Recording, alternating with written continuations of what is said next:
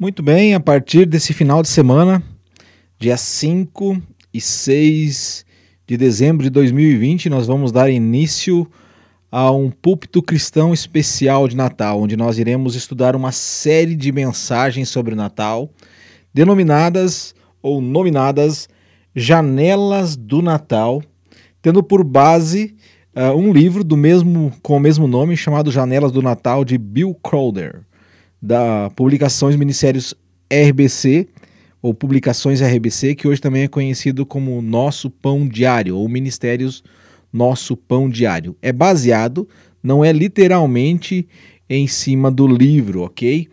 Então eu já ministrei esse estudo outras vezes, uh, outra vez, uma vez pelo menos, e nós vamos dar início aqui a esses estudos sobre as janelas do Natal. Mas por que janelas do Natal? Essa é uma pergunta que muitas você talvez possa estar se fazendo, né? Por que chamar esse estudo de janelas do Natal? Quando você olha por uma janela, o que você vê? Você vê uma paisagem do lado de fora. E a ideia é essa. Cada janela da sua casa você vê uma paisagem diferente. Talvez um pouco parecida, mas não igual àquela que você olhou que estava do lado daquela, ou que estava nas costas daquela, ou no lado oposto da casa. Então, cada janela vai nos dar a ênfase ou vai mostrar-nos dentro da história de Natal pelo menos um personagem. Todas essas janelas têm determinados nomes, né? São janelas do Natal. A primeira janela que nós iremos estudar a partir de agora é a janela da exaltação. Num desses estudos, nós vamos ver pelo menos duas janelas, já que são sete janelas que nós iremos ver. Então, a primeira janela é a janela da exaltação, a segunda janela é a janela do milagre, a terceira janela é a janela da adoração, a quarta janela que nós iremos ver é a janela da obediência, a quinta janela é a janela do contentamento, a sexta janela é a janela da testemunha e a última janela é a nossa janela do Natal. Então nós vamos ver uh, personagens que estão envolvidos diretamente com o Natal. Interessante, né? Você ouviu a última é a nossa janela, porque você e eu também temos sim envolvimento com o Natal, o nascimento de Cristo. Natal significa nascimento de Jesus, o Cristo. Então, o Messias, aquele que viria para libertar a raça humana. E na primeira janela que nós vamos ver, né, a primeira coisa que nós iremos ver nessas janelas do Natal, na primeira janela, nós vamos ver aí a janela da exaltação. Mas janela da exaltação, o que significa exaltar? Exaltar é elevar a um ponto mais elevado, é colocar no lugar mais alto possível. Então, a janela da exaltação, nós vamos ver os anjos. Sim, os anjos. Qual é a participação dos anjos no Natal? E também nós vamos ver um pouco da participação dos anjos no ministério de Cristo. Nós vivemos uma época no mundo hoje onde as pessoas não fazem ideia de fato como são os anjos da Bíblia. Nós vemos que os anjos eles estão meio que decadentes, eles estão precisando de um outro agente de marketing para eles, né? Porque os anjos aí estão sendo expulsos do céu. É um monte de ficção e coisas que nós temos visto a respeito de anjos que nada tem a ver com os anjos da Bíblia, com os anjos de verdade. Então, o principal objetivo para o qual Deus criou os anjos, eles têm vários, várias tarefas que eles realizam, mas o principal objetivo é exaltar, é glorificar a Deus, ok? Então, esta é a janela da exaltação. Mas quem são os anjos? Uh, a palavra anjo vem do grego ângelos e ela pode ser definida como mensageiro, representante, aquele que é enviado, um anjo, né, um mensageiro de Deus. Eles são identificados muitas vezes na Bíblia, nas escrituras sagradas, como querubins, serafins e seres viventes. Algumas vezes eles são descritos como homens e frequentemente eles são descritos com, com vestimentas reluzentes. Você não vai encontrar na palavra de Deus, não me leve a mal, não é questão de machismo, não, mas você não vai encontrar na Bíblia nenhum anjo com nome feminino. Todos eles vão ter nomes masculinos, bem definidos, tá? Então, eles levam nomes como Miguel, que tem o significado aquele que é semelhante a Deus. Marque bem, Miguel é aquele que é semelhante a Deus. Gabriel, que significa guerreiro de Deus. E Lúcifer, né? Você não vai encontrar no original, né? Vai ser uma tradução do latim, que significa portador da luz, e aí entra muitas questões, né? É, eu posso, eu acho melhor citar Satanás, né? Que significa adversário, inimigo de Deus. Satanás significa o adversário, ok? Para você ter uma ideia, o Evangelho, as boas novas, foi entregue ao mundo pela primeira vez por um mensageiro, por mensageiros angelicais durante os eventos que rodearam o nascimento do Salvador, lá em Lucas capítulo 2, no versículo 8 ao 14. Isso mesmo, foram anjos que falaram lá, né, aos pastores, quando Jesus nasceu em Jerusalém, eles anunciaram o nascimento do Salvador, eles anunciaram o, o evangelho da salvação para aqueles pastores. E foi a primeira e também a última vez. Por que eu digo isso?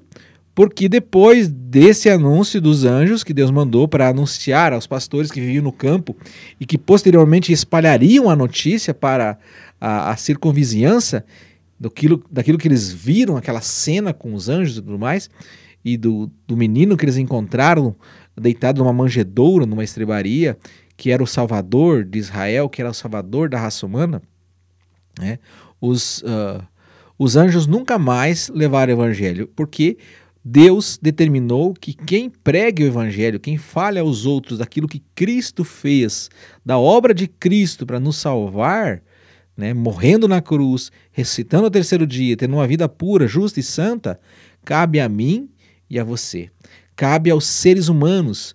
Jesus mesmo comissionou aqueles que creem nele, ele deu uma missão, uma missão de proclamar que ele é o salvador da raça humana. Não há nenhum outro intermediário, não há nenhum outro que possa salvar a não ser Jesus Cristo. E dando sequência, então, aqui na janela da exaltação, ah, como é que os anjos, como eu disse, fazem parte do Natal? Primeiramente, nós vamos ver o anúncio, o primeiro anúncio de um anjo que aparece lá em Lucas capítulo 1, versos 5 ao 22. Lucas 1, 5 ao 22, que é ali quando ele aparece. Então, a primeira vez aparece um anjo para um sacerdote chamado Zacarias do turno de Abias. Você pode abrir lá, pode conferir na sua, na sua Bíblia, né? Ele servia no templo no turno de Abias, é um turno estabelecido por Davi. E fala que ele já, é, já tinha uma idade avançada, provavelmente estava a, a ponto de ser aposentado compulsoriamente dos seus deveres como sacerdote no templo, que era algo que acontecia aos 50 anos de idade, de acordo com a palavra de Deus, de acordo com o, o Velho Testamento. Né? Nós vemos isso lá em Números capítulo 4, o verso 3. Né? Eles começavam o sacerdócio no templo na idade dos 30 anos para cima, por isso Jesus começou o seu ministério aos 30 anos, porque ele seria respeitado, ele seria ouvido como um sacerdote, de certa forma, porque Jesus foi, uh, ele foi sacrifício, mas ele também foi sacerdote, né, e ele também é rei. Então, uh, Jesus é o sacerdote que nasceu, e nós estamos lembrando disso no Natal, mas aqui Zacarias tinha, então, possivelmente estava uh, para findar o seu, o seu trabalho no templo, avançado em idade, quando fala ali, nós não sabemos qual era a idade de sua mulher Isabel, possivelmente 50 ou mais anos, talvez ela fosse mais velha que ele, nós não temos como ter ideia com relação a isso. Agora, o que é importante relatar aqui é que o anjo né, fala que, e depois a gente vai acabar vendo a própria Isabel falar, que ela era estéril, ou seja, ela não poderia dar à luz uma criança. Então, o Zacarias estava lá dentro do templo, naquela hora da tarde lá, uh, levando, queimando incenso que representava as orações do povo, e ele demorou demais lá dentro, porque ele viu o anjo, ele ficou assustado. O anjo começou a falar com ele, falou que a mulher dele ficaria grávida, uh, ela daria à luz a um menino, ele deveria colocar o nome desse menino de João. Zacarias não deu muita bola para isso, né? E, e não, ele achou engraçado, ele não quis acreditar, né? E aí o que aconteceu? Ele ficou mudo até o nascimento de João. Quando lá nasceu João, ele escreveu na tabuinha e a voz, ele voltou a falar. Então esse é primeiro, o primeiro anúncio né, que um anjo faz aqui no Novo Testamento acerca de acerca do que envolvia todos os fatos do nascimento do Salvador, do Messias, do ungido, o escolhido de Deus, aquele que salvaria a raça humana, ou seja, de Jesus, o Cristo, Jesus, o Messias. E, e esse anjo, nós vemos aqui é, no primeiro anúncio, ele se denomina como anjo Gabriel. Então você pode conferir aí na sua Bíblia, já, se você já não anotou, você anote aí, né? É Lucas capítulo 1, versículo 5 ao versículo 22. O segundo anúncio desse mesmo anjo acontece seis meses depois e também está aí nesse capítulo 1 de Lucas, só que a partir do verso 26, uma história muito bem conhecida de todos nós, que é o anúncio do anjo Gabriel a Maria, possivelmente na sua própria casa, né, fazendo aquela saudação, dizendo que ela era agraciada, ou seja, que ela estava recebendo um favor não merecido, e ela carregaria então no seu ventre aquele que seria chamado de Filho do Altíssimo, aquele que seria o Salvador da raça humana, e ela deveria colocar o nome no menino de Jesus, mesmo ela nunca tendo tido relação sexual com homem nenhum, porque ela seria coberta então pelo poder do Espírito Santo e, e o ente que nasceria dela seria santo. Santo por quê? Porque todo aquele que nasce sem pai humano nasce sem pecado. Então, se você nasceu e tem um pai humano, mesmo que você não conheça, mesmo que ele morreu, mesmo que ele fugiu, né, uh, antes de você conhecê-lo, você tem um pai humano, então você é pecador. A semente do pecado, segundo a Bíblia, está no homem e passa de geração para geração, para seus filhos, para suas filhas. Se você tem um pai humano, você é pecador. O pai de Jesus era o próprio Deus, e ele seria gerado então pelo poder do Espírito Santo, que é Deus, sendo que Jesus também seria Deus, ele é a terceira, ele é parte da Trindade de Deus, ele é o Filho, né? Pai, Filho e Espírito Santo. E ele viria então ao mundo e Maria então aceita e a gente vê esse anúncio aí. Depois a gente está passando aqui por alto, depois a gente vai acabar vendo por, com mais detalhes em outras janelas aí o anúncio do nascimento de. o anúncio que Maria geraria a Jesus. O terceiro anúncio ocorre por consequência de Maria ter aceitado o fato de carregar no seu ventre a Jesus, né, o filho do Altíssimo, e a, a, barriga de Maria começou a crescer e José viu toda aquela cena ali e você já imaginou, né? Você já imaginou o que você imaginaria? No caso, ela era noiva, ela era virgem e nós vemos então esse terceiro anúncio acontece num sonho e você vai encontrar a, a referência bíblica dele. Está lá em Mateus capítulo 1, do verso 19 ao verso 25. Também nós iremos ver com mais detalhes uh, mais para frente em outra janela. Uh, e aqui a gente vê então que você poder anotar aí, né? Mateus capítulo 1, verso 19 ao verso 25. José vai se deitar pensando como ele faria então para deixar Maria. Ele tinha um compromisso com ela, ele era noivo, e ela, ele descobre agora que ela está grávida. Daqui a pouco vai, não vai ter mais como esconder a barriga. E aí vai começar o falatório. E ele sabia que o filho não era dele. Só que nós vemos na Bíblia que ele amava Maria, ao ponto dele ele estava pensando como é que ele faria para deixá-la. Pela lei do Velho Testamento, se ele dissesse que ela teria tido relações com outro, seria adultério ela correria o risco de ser apedrejada, apesar dos romanos não permitirem tal prática naquela época, mas nós sabemos que os soldados romanos, assim como a polícia hoje, não são onipresentes. Né? Eles não estão presentes em todos os lugares, é Deus quem está.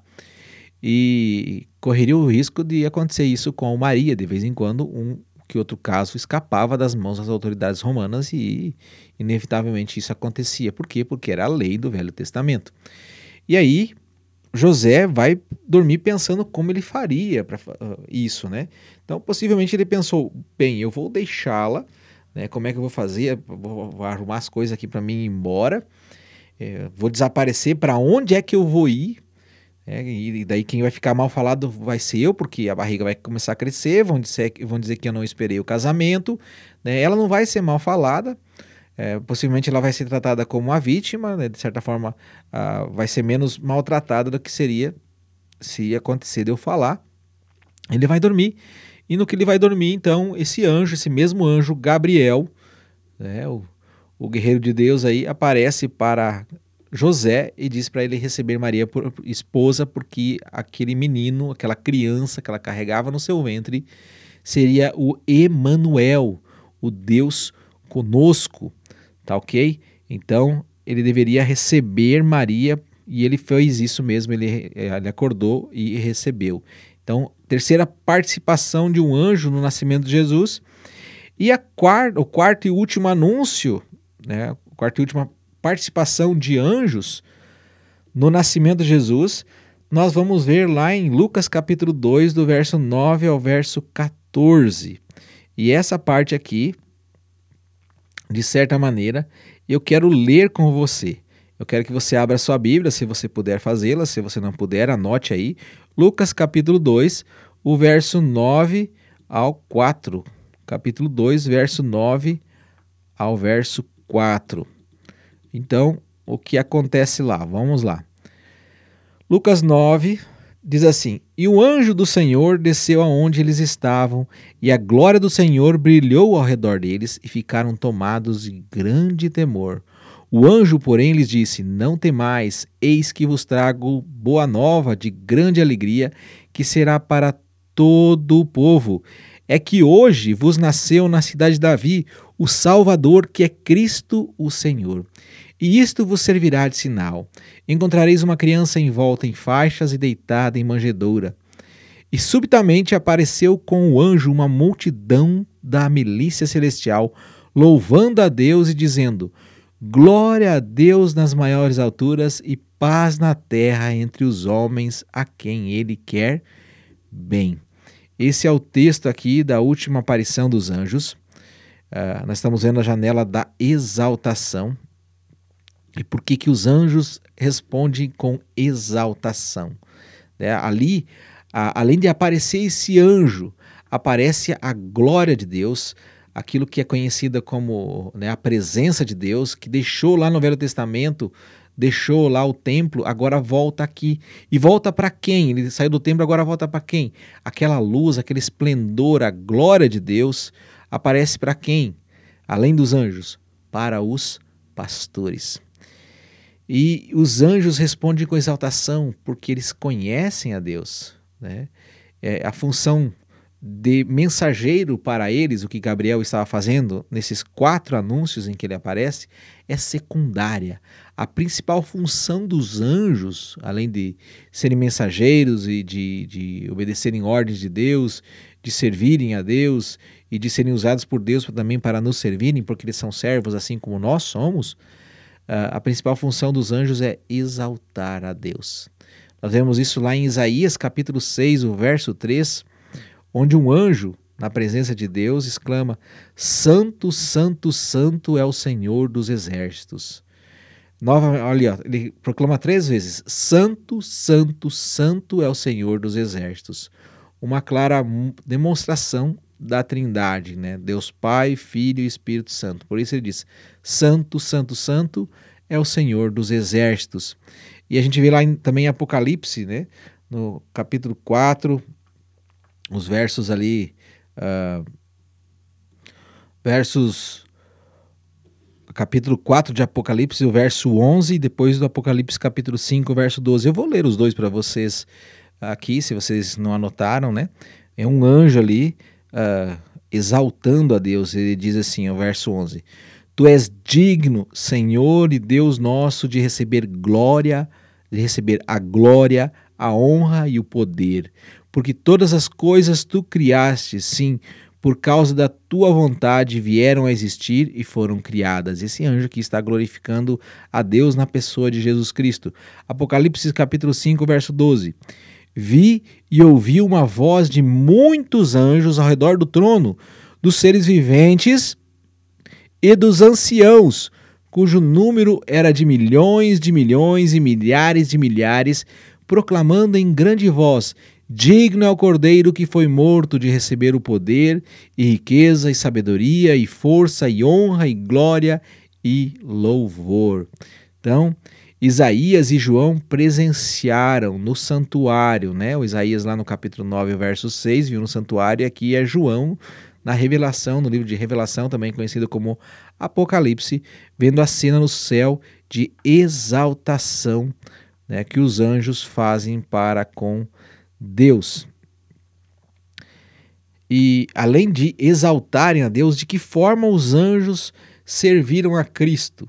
Além de toda essa participação no Natal, os anjos também tiveram participação direta no ministério que Jesus fez aqui para nos reconciliar com Deus, para pagar pelos nossos pecados, para nos perdoar.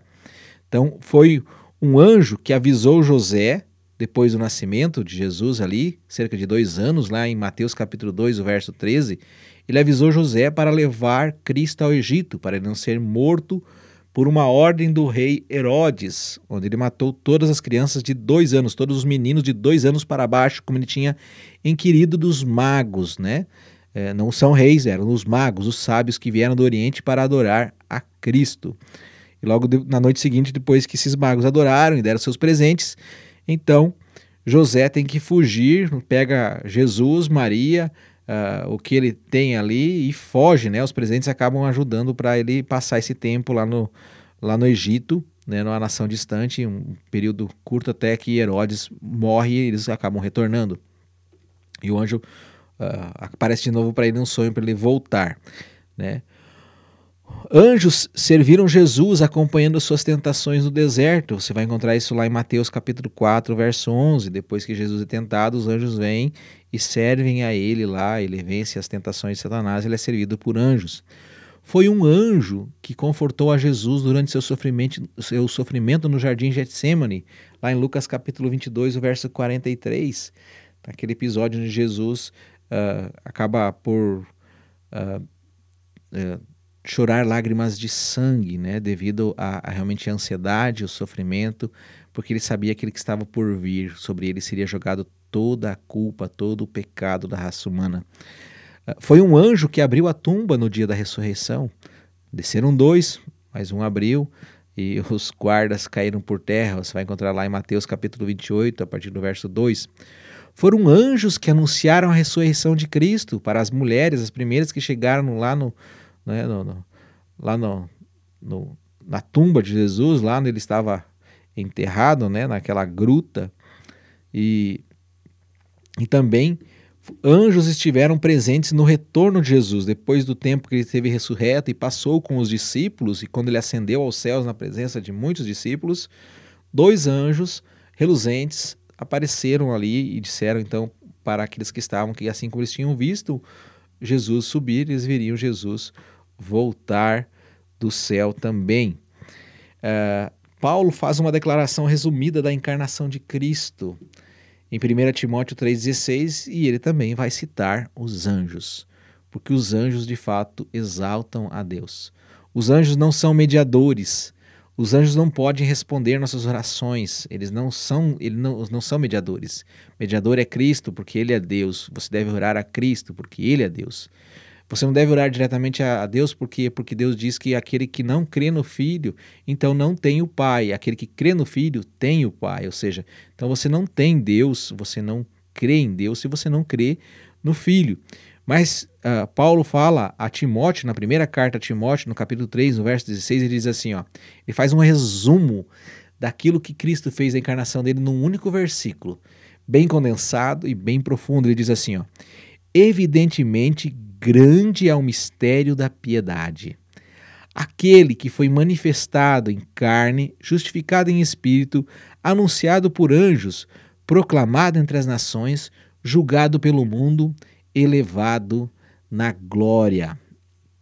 Então está aí né, o resumo daquilo que Cristo fez num único versículo, algo maravilhoso que Deus usou o apóstolo Paulo para nos mostrar e aqui também está escrito, né? Aquele que foi manifestado na carne, o próprio Deus em carne, justificado em espírito, né? ele foi anunciado por anjos, e foi mesmo, né? Nós acabamos por ver aí, depois a gente vai ver um pouco mais, mais para frente em outras janelas. Ele foi proclamado entre as nações e está sendo proclamado até hoje. Ele foi julgado pelo mundo, levou sobre si o pecado de todos os seres humanos, isso é a ideia de mundo, e ele foi elevado na glória, na presença dos seus discípulos, e também ali tinha anjos. Eh, são realmente servos de Deus, criados por Deus. Né? Os anjos exaltam a Cristo pelo que ele é e pelo que ele fez. Eles os exaltaram no seu nascimento, eles ministraram-lhe durante a sua vida, o apoiaram quando ele estava angustiado e o anunciaram na sua ressurreição. Tudo porque ele é o Cristo, ele é o Messias. Tudo porque foi escolha dele, do Messias, agraciar, fazer um favor à raça humana, a mim e a você que não merecemos, porque estávamos perdidos em nossos delitos e pecados e não merecíamos tamanho sacrifício. Por isso os anjos exaltam a Cristo, pela sua misericórdia, pelo fato dele ser o próprio Deus. Anjos não vão adorar seres humanos comuns. Anjos adoram somente a Deus. Eles servem a Deus, eles sabem quem é Deus. Por isso, eles exaltam a Cristo. Eles exaltam o nascimento de Jesus lá quando ele nasce e, e a ideia aqui que nós devemos levar para as nossas vidas é que nós também devemos nos unir aos anjos. Nós devemos nos unir aos anjos nesse momento em que estamos vivendo aí os, os dias que se aproximam o Natal, onde nós olhamos assim muitos enfeites, muitas luzes, uh, vários personagens criados pelos homens para fazer comércio ou para ou ou talvez não pelos homens, por algumas pessoas, por outro que está por detrás dos homens, para distrair ou para distrair os nossos olhos, as nossas atenções para o verdadeiro sentido do Natal. Natal é o aniversário de Jesus Cristo. Natal não é época de encher a cara, Natal não é época de se endividar, Natal não é época de brigar porque está de cara cheia, porque a festa não ficou do jeito que você gostava. Natal é época de comemorarmos, sim, o nascimento de Jesus. Apesar de não sabermos o dia em que ele nasceu, mas a verdade é que Jesus nasceu. Isso é a maior verdade que nós temos. Nós devemos é, que nós possamos, com corações agradecidos, nos juntarmos em exaltação com os anjos, exaltando a Cristo, exaltando o fato de que Jesus já veio a esse mundo ele já nasceu, ele deixou, ele foi um menino por um tempo, mas ele não é mais, ele é um homem, ele morreu, ele ressuscitou, ele é o Senhor, e um dia todo joelho se dobrará na presença de Deus e declarará que Cristo é o Senhor, para a honra e glória de Deus Pai, como o próprio apóstolo Paulo fala. Que possamos, com corações agradecidos, nos juntarmos aos anjos em exaltação a Cristo, o glorioso presente de Deus para nós. Esta é a primeira janela do Natal. A segunda janela que eu quero ver aqui nessa série de sete estudos, um dia nós faremos, pelo menos num horário, nós faremos dois, pelo menos duas janelas, né? São sete janelas uh, uh, no púlpito cristão, nessa série especial com relação ao Natal. Uh, nós vamos ver a próxima janela, que é a janela do milagre às 18 horas desses dois dias aqui, 5 e 6 de dezembro. Um forte abraço e até às 18 horas, se você deseja continuar ouvindo essa série de mensagens sobre o Natal, as janelas do Natal, aqui na Rádio Oeste Cristã.